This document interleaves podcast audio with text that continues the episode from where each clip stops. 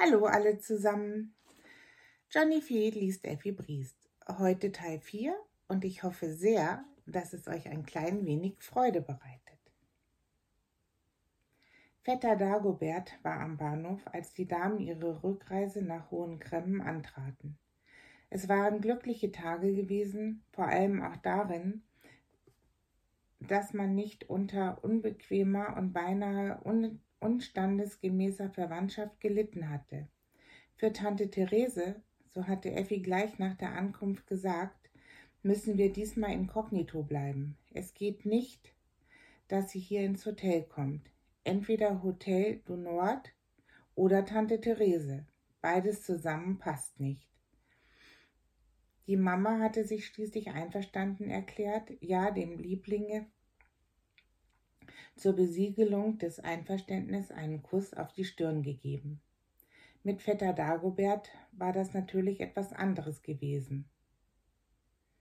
Der hatte nicht bloß die Haltung, der hatte vor allem auch mit Hilfe jener eigentümlich guten Laune, wie sie bei dem Alexander-Offizieren beinahe traditionell geworden, sowohl Mutter wie Tochter von Anfang an anzuregen und aufzuheitern gewusst, und diese Stimmung dauerte bis zuletzt. Dagobert, so hieß es noch beim Abschied, du kommst also zu meinem Polterabend und natürlich mit Gefolge. Denn nach den Aufführungen, aber komm mir nicht mit Dienstmann oder Mausefallenhändler, ist Ball. Und du musst bedenken, mein erster großer Ball ist vielleicht auch mein letzter. Unter sechs Kameraden natürlich beste Tänzer, wird gar nichts angenommen.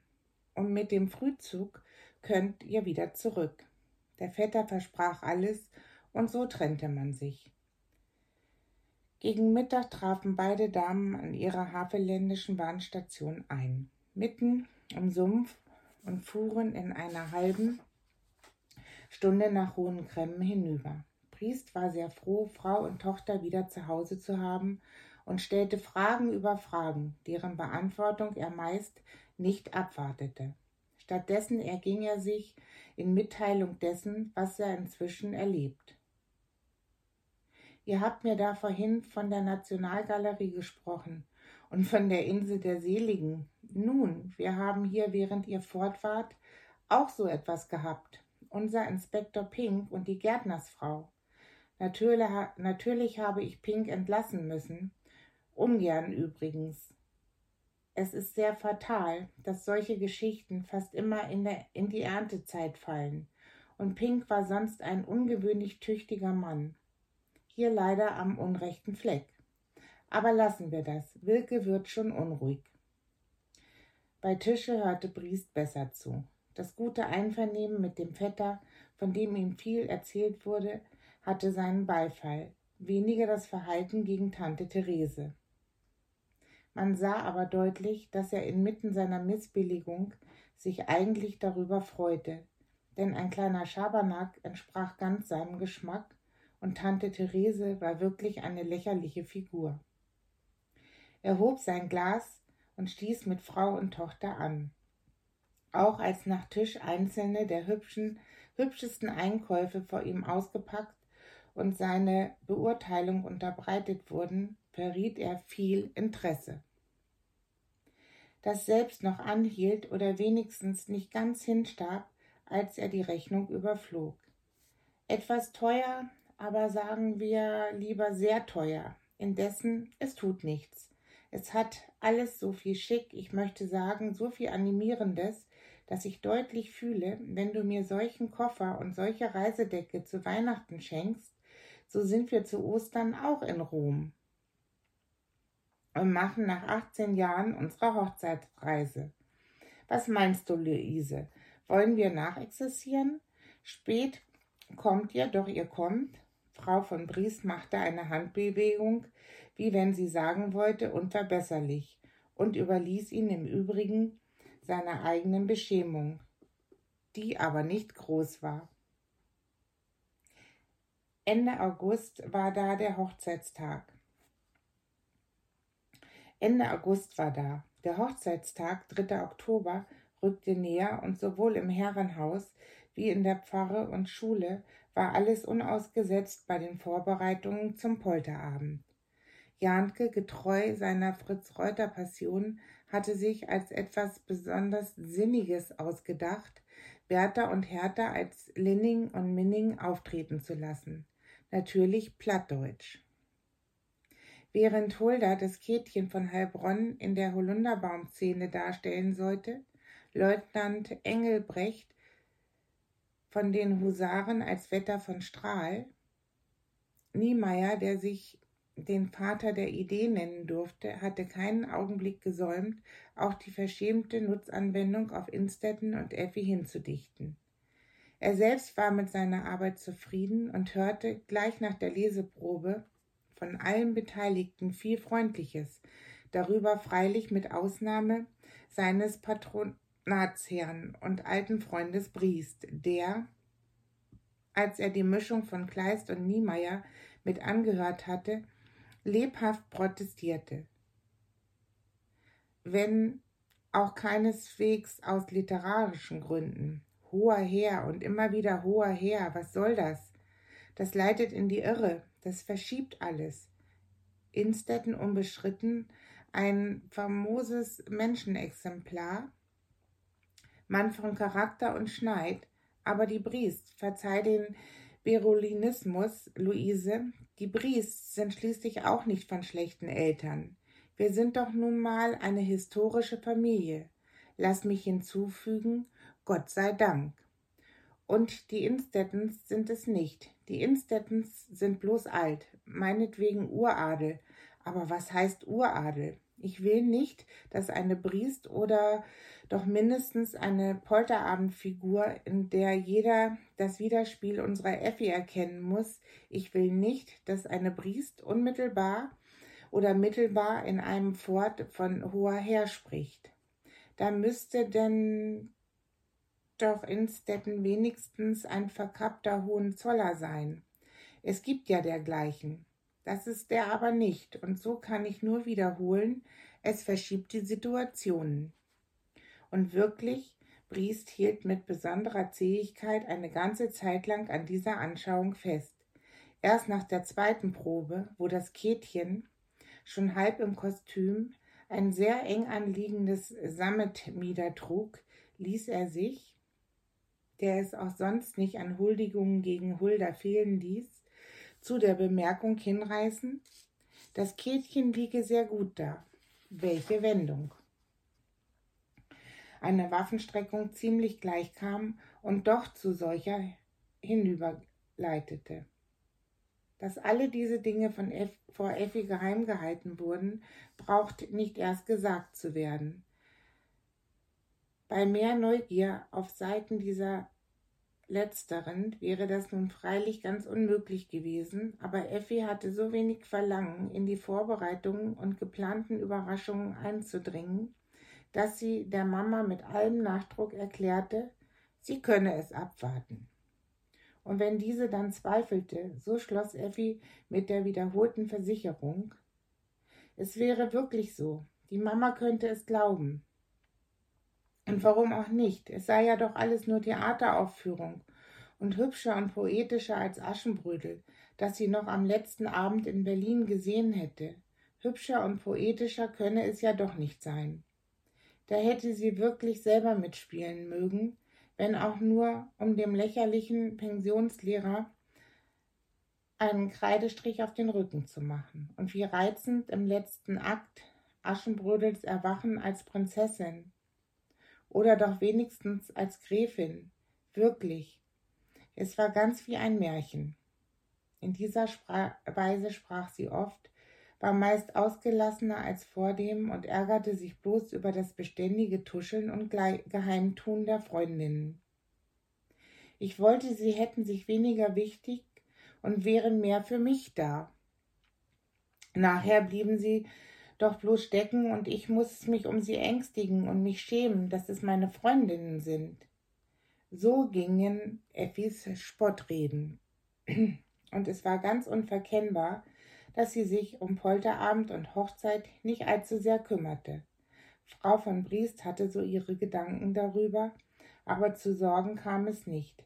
weil sich Effi, was doch ein gutes Zeichen war, ziemlich viel mit ihrer Zukunft beschäftigte und sich fantasiereich, wie sie war, viertelstundenlang in Schilderung ihres Kessiner Lebens erging.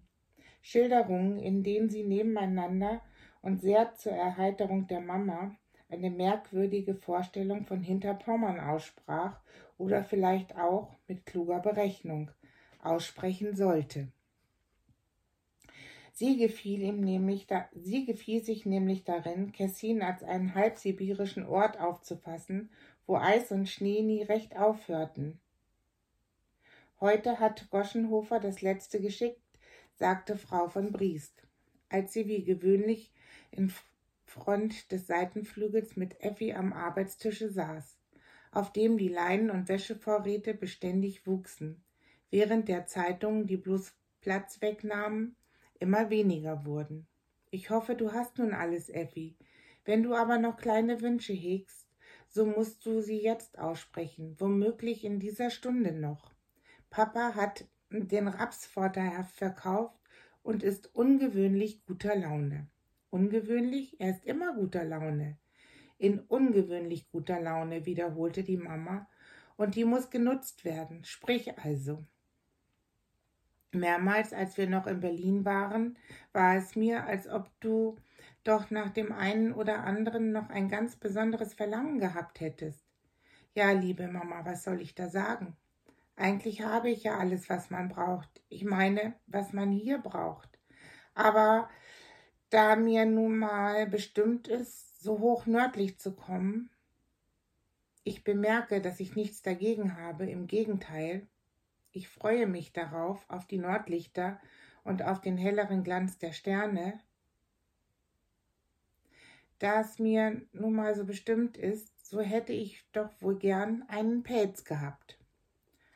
Aber Effi, Kind, das ist doch bloß eine leere Torheit. Du kommst ja nicht nach Pe Petersburg oder nach Archangel.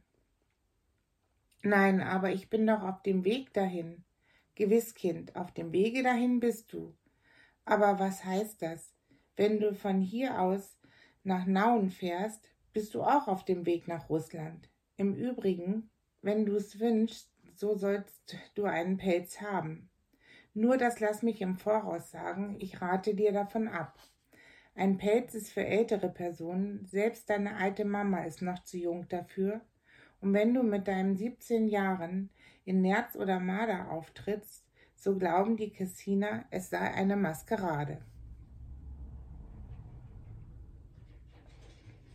Das war am 2. September, dass sie so sprachen. Ein Gespräch, das sich wohl fortgesetzt hätte, wenn nicht gerade Nationalfeiertag gewesen wäre. So aber wurden sie durch Trommel und Pfeifenklang unterbrochen. Und Effi, die schon vorher von dem beabsichtigten Aufzuge gehört, aber es wieder vergessen hatte, stürzte mit einem Male von dem gemeinschaftlichen Arbeitstische fort und am Rodell und Teich vorüber auf einen kleinen an der Kirchhofsmauer angebauten Balkon zu zu den sechs Stufen, nicht viel breiter als Leitersprossen, hinaufführten. Im Nu war sie oben und richtig, da kam auch schon die ganze Schuljugend heran. Tarnke gravitätisch am rechten Flügel, während ein kleiner Tambomajor weit voraus an der Spitze des Zuges marschierte, mit einem Gesichtsausdruck, als ob ihm obläge, die Schlacht bei Sedan noch einmal zu schlagen. Effi winkte mit dem Taschentuch und der Begrüßte versäumte nicht, mit, seinen, mit seinem blanken Kugelstock zu salutieren. Eine Woche später saßen Mutter und Tochter wieder am alten Fleck, auch wieder mit ihrer Arbeit beschäftigt. Es war ein wunderschöner Tag, der in einem zierlichen Beet um die Sonnenuhr herumstehende Heliotrop blühte noch, und die leise Brise, die ging, trug den Duft davon zu ihnen herüber. Ach, wie wohl ich mich fühle, sagte Effi, so wohl und so glücklich. Ich kann mir den Himmel nicht schöner denken, und am Ende, wer weiß, ob sie im Himmel so wundervollen Heliotrop haben. Aber Effi, so darfst du nicht sprechen. Das hast du von deinem Vater, dem nichts heilig ist, der neulich sogar sagte, Niemeyer sehe aus wie Lot.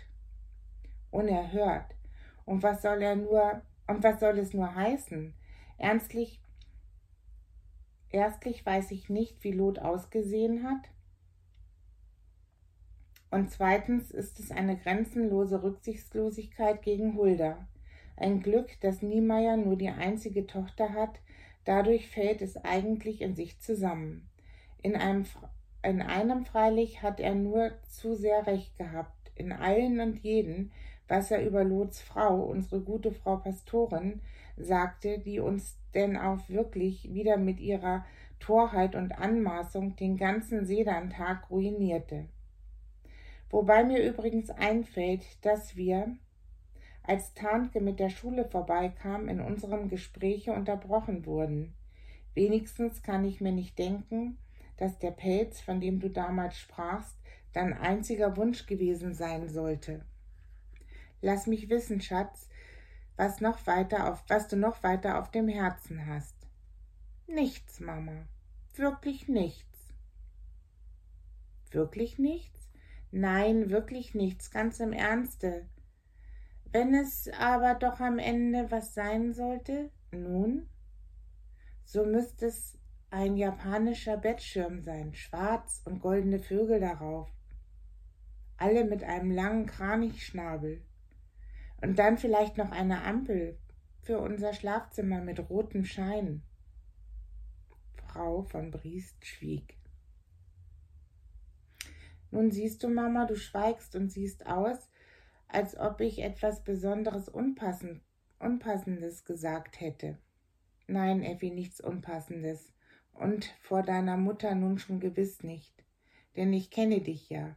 Du bist eine fantastische kleine Person, malst dir mit Vorliebe Zukunftsbilder aus, und je farbenreicher sie sind, desto schöner und begehrlicher erscheinen sie dir.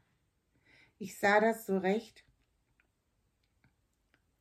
als wir die Reisesachen kauften. Und nun denkst du dir ganz wundervoll, einen Bettschirm mit allerhand fabelhaften Getier zu haben. Alles im Halblicht einer roten Ampel. Es kommt dir vor wie ein Märchen und du möchtest eine Prinzessin sein. Effi nahm die Hand der Mama und küsste sie. Ja, Mama, so bin ich. Ja, so bist du, ich weiß es wohl. Aber, meine liebe Effi, wir müssen vorsichtig im Leben sein. Und zumal wir Frauen. Und wenn du nun nach Kessin kommst, einem kleinen Ort, wo nachts kaum eine Laterne brennt, so lacht man über dergleichen und wenn man bloß lacht. Aber die, die dir ungewogen sind, und solche gibt es immer, sprechen von schlechter Erziehung und manche sagen auch wohl noch Schlimmeres. Also nichts Japanisches und auch keine Ampel. Aber ich bekenne dir, ich habe es mir so schön und poetisch gedacht, alles in einem roten Schimmer zu sehen. Frau von Briest war bewegt. Sie stand auf und küsste Effi. Du bist ein Kind, schön und poetisch. Das sind so Vorstellungen. Die Wirklichkeit ist anders, und oft ist es gut, dass es statt Licht und Schimmer ein Dunkel gibt. Effi schien antworten zu wollen, aber in diesem Augenblicke kam Wilke und brachte Briefe. Der eine war aus Kessin von Innstetten. Ach, von Gerd, sagte Effi, und während sie den Brief beiseite steckte, fuhr sie in einem ruhigen Tone fort. Aber das wirst du doch gestatten, dass ich den Flügel schräg in die Stube stelle. Daran liegt mir mehr als an einem Kamin, den mir Gerd versprochen hat. Und das Bild von dir, das stelle ich dann auf eine Staffelei. Ganz ohne dich kann ich nicht sein. Ach, ich werd mich nach euch sehnen, vielleicht auf der Reise schon. Und dann in Kessin ganz gewiss. Es soll ja keine Garnison haben, nicht einmal einen Stabsarzt. Und ein Glück, dass es wenigstens ein Badeort ist. Vetter Briest, und daran will ich mich aufrichten, dessen Mutter und Schwester immer nach Warnemünde gehen, Nun, ich sehe doch wirklich nicht ein, warum der die lieben Verwandten nicht auch einmal nach Kessin hin dirigieren sollte. Dirigieren, das klingt ohnehin so nach Generalstab, worauf er, glaube ich, ambiert. Und dann kommt er natürlich mit und wohnt bei uns. Übrigens haben die Kessiner, wie mir neulich erst wer erzählt hat, ein ziemlich großes Dampfschiff, das zweimal die Woche nach Schweden hinüberfährt. Und auf dem Schiffe ist dann Ball. Sie haben dann natürlich auch Musik. Und er tanzt sehr gut. Wer? Na, Dagobert. Ich dachte, du meinst Instetten. Aber jedenfalls ist es an der Zeit, endlich zu wissen, was er schreibt. Du hast ja den Brief noch in der Tasche. Richtig, den hätte ich fast vergessen. Und sie öffnete den Brief und überflog ihn. Nun, Effi, kein Wort, du strahlst nicht und lachst nicht einmal? Er schreibt doch immer so heiter und unterhaltlich und gar nicht väterlich weise. Das würde ich mir auch verbitten. Er hat sein Alter und ich habe meine Jugend, und ich würde ihn mit den Fingern drohen und ihm sagen, Gerd, überlege, was besser ist. Und dann würde er dir antworten, was du hast, Effi, das ist das Bessere. Denn er ist nicht nur ein Mann der feinsten Formen, er ist auch gerecht und verständig und weiß recht gut, was Jugend bedeutet. Er sagt sich das immer und stimmt sich auf das Jugendliche ein.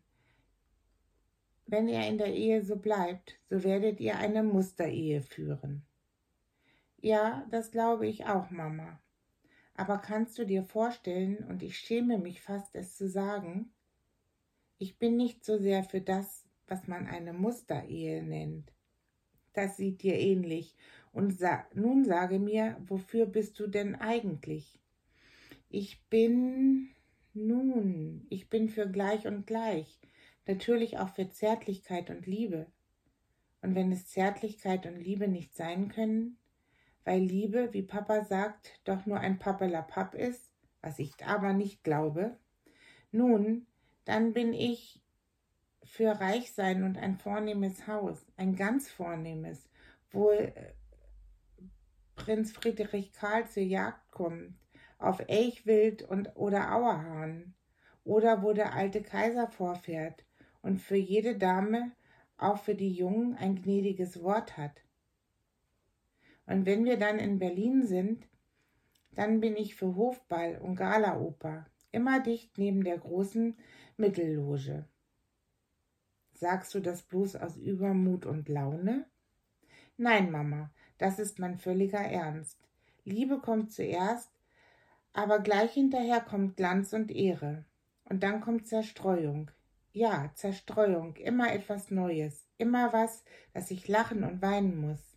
Was ich nicht aushalten kann, ist Langeweile. Wie bist du da nur mit uns fertig geworden? Ach, Mama, wie du nur so etwas sagen kannst. Freilich, wenn im Winter die liebe Verwandtschaft vorgefahren kommt und sechs Stunden bleibt oder wohl noch länger und Tante Gundel und Tante Olga mich mustern und mich nasebeißt finden. Und Tante Gundel hat es mir auch mal gesagt. Ja, da macht sich's mitunter nicht sehr hübsch, das muss ich zugeben. Aber sonst bin ich hier immer glücklich gewesen, so glücklich. Und während sie das sagte, warf sie sich heftig weinend vor der Mama auf die Knie und küsste ihre beiden Hände. Steh auf, Effi, das sind ja so Stimmungen, die über einen kommen, wenn man so jung ist wie du und vor der Hochzeit steht und vor dem Ungewissen. Aber nun lies mir den Brief vor, wenn er nicht ganz was Besonderes enthält oder vielleicht Geheimnisse. Geheimnisse, lachte Effi und sprang in plötzlich veränderter Stimmung wieder auf. Geheimnisse? Ja, er nimmt immer einen Anlauf, aber das meiste könnte ich auf dem Schulamt anschlagen lassen, da wo immer die landrätlichen Verordnungen stehen. Nun, Gerd ist ja auch Landrat. Lies, lies.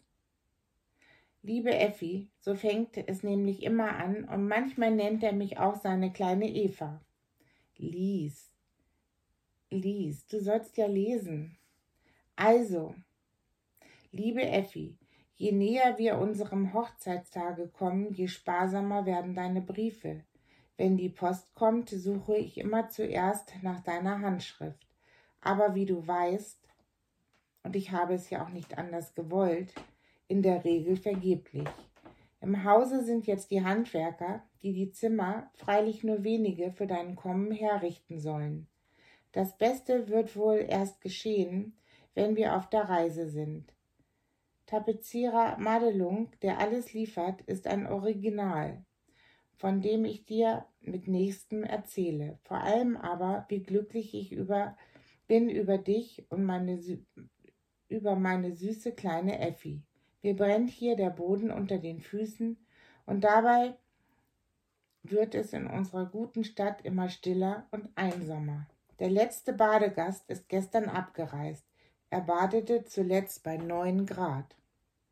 Und die Badewärter waren immer froh, wenn er wieder heil herauskam, denn sie fürchteten einen Schlaganfall, was dann das Bad in Misskredit bringt. Als ob die Wellen hier schlimmer wären als woanders. Ich juble, wenn ich denke, dass ich in vier Wochen schon mit dir von der Piazzetta aus nach dem Lido fahre und nach Murano hin, wo sie Glasperlen machen und schönen Schmuck. Und der schönste sei für dich. Viele Grüße den Eltern und den zärtlichsten Kuss dir von deinem Gerd.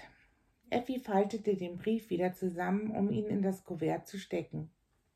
Das ist ein sehr hübscher Brief, sagte Frau von Briest, und dass er in allem das richtige Maß hält, das ist ein Vorzug, mehr.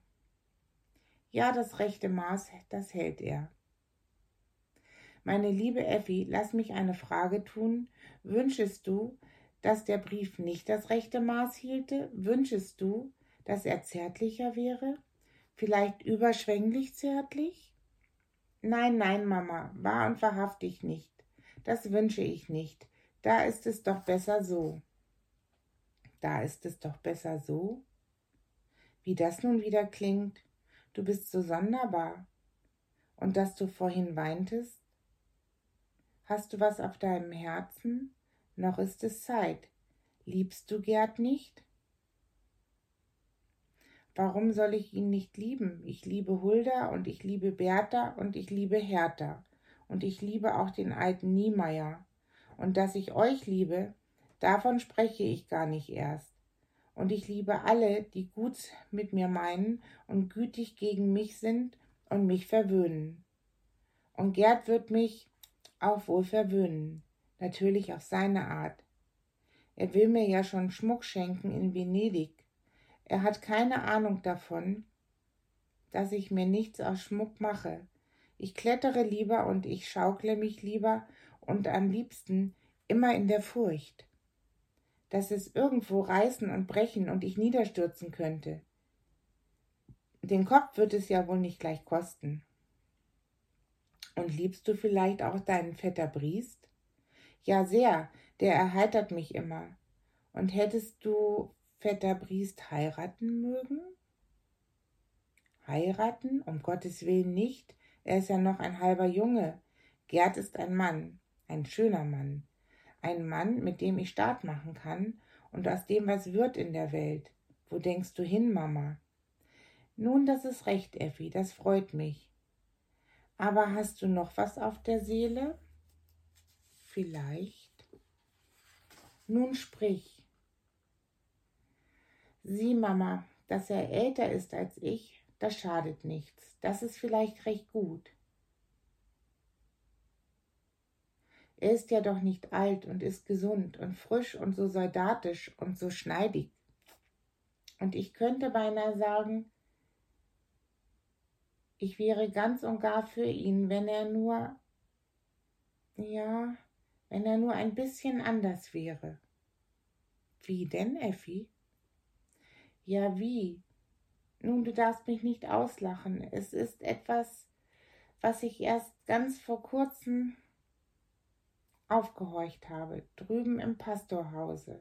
Wir sprachen da von Innstetten und mit einem Male zog der alte Niemeyer seine Stirn in Falten. aber in Respekt und Bewunderungsfalten und sagte, ja, der Baron, das ist ein Mann von Charakter, ein Mann von Prinzipien. Das ist er auch, Effi. Gewiss. Und ich glaube, Niemeyer sagte nachher sogar, er sei auch ein Mann von Grundsätzen. Und das ist, glaube ich, noch etwas mehr. Ach. Und ich? Ich habe keine. Sieh, Mama, da liegt etwas, was mich quält und ängstigt. Er ist so lieb und gut gegen mich und so nachsichtig, aber ich fürchte mich vor ihm.